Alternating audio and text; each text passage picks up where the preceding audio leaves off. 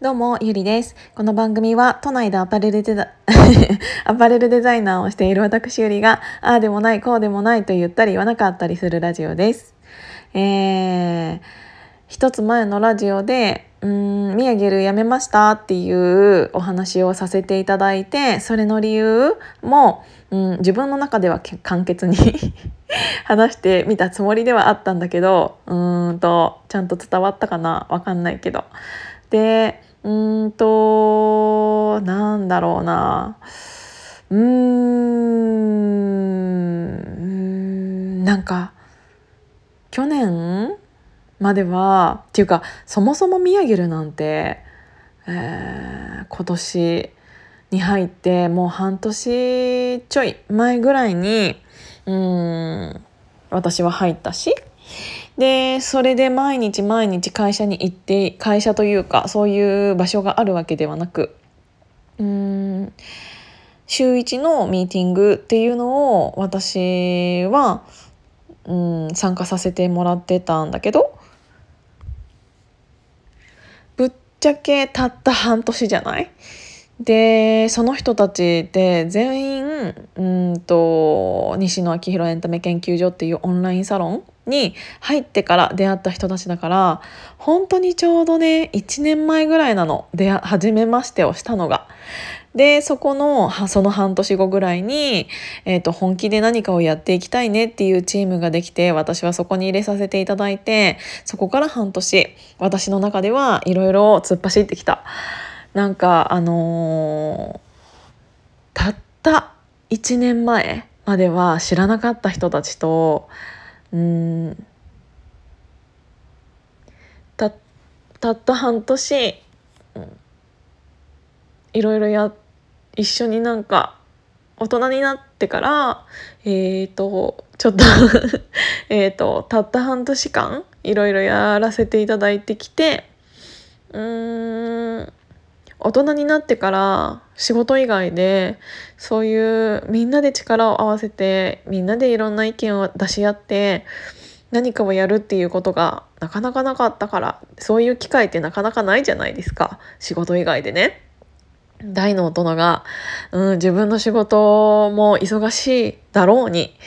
自分たちが楽しいねって思うようなことを、うん、一つの理念をもとにいろいろやってきてっていうのがすごい楽しすぎて。うーん。今日は毎週金曜日ね。うんキャンディースナックキャンディーっていうところでランチを任されているんだけどそのランチに行かなきゃいけなかったの。五反田にね。で家からうん五反田まではまあ30分ぐらいかな。で行けるんだけどうーん朝もうなんか自分の心が揺るがないように早く投稿したいと思ってうーんやめますっていう Facebook の記事を書いて投稿してで電車に乗ってうーん五反田に行ったわけですけどその電車の中で、えーと、もういろんなもう本当に5分も経たないうちからいろんな方からいろんなメッセージを頂いて、えーと、それを読んでたらなんかすごいうんなんだろう達成感とは違う何なんだろう、うん、っていうのを感じてきてなんか知らないけど電車の中でもう大号泣してて。もうなんかでもこれが都会のいいところなのか 悪いところなのかっていう感じなんだけどみんな周りを見てないの。で今ってマスクもしてるじゃない？だからその涙が、えーと、流れてもマスクまでの距離って数センチぐらいしか23センチぐらいしかないから みんなそもそも気づかないしそもそもみんな携帯を見てるから周りを見渡しても全然私のことなんて気にも留めてなかったしだからなんかすごくうーんなんか恥ずかしくはなかったんだけど 良くも悪くもね、ま、周りにみんな全然気にしてなかったから。うん、でもなんかこんなにも自分が決めたことに対して自分が辞めるって決めたのにもかかわらずこんなにも涙が出てくるって何なんだろうって思ったんだけど私はそれだけ、えーと、全部本気でやってたなって思ったの。なんか悲しいとかそういうことじゃなくって、うん、自分がなんかその場所で私の中ではやりきったって思ってるから、うん、なんか別にその人たちとも会えなくなるわけではないんだけどやっぱりそのチームに所属していることとそうじゃないことっていうのって、うん、大きく、うん、違うものっていうのはあるから、うん、それがすごく何て言うんだろうな何とも言えない気持ちになって、うん、だからこんなに涙が出てくるってことはそれだけ自分が一生懸命そこに対して、えー、と本気でやってたんだなっていうのを、うん、実感できた涙だったので、えーと、それが分かっただけでも、うん、よかったなって思います。うん、なんか大人になってから、ミーティングで涙を流したりとか。なかなかなかったし。でもそれが出てくるっていうことはそれだけ自分が何かに対してその何かに対して本気で向き合っていたから、うん、出てくるものだと思ったしうん、私は本当に良くも悪くも感情的な人間なので、えー、っとどっちかに転ぶしかないんだけど。うーん。なんだろうね でも今はなんかすごくすっきりしてるなんか新しい、えーと場所でうん、自分を見つめ直すいいきっかけになるかなって思いました。うん、でもこうやってたった1年前までは知らなかった人たちとこんな半年、えー、と何かをやろうと思って本気で何かをやったから今こういう気持ちに慣れているんだなっていうことはやっぱりやってよかったなって思うしこれからも、えーと何かが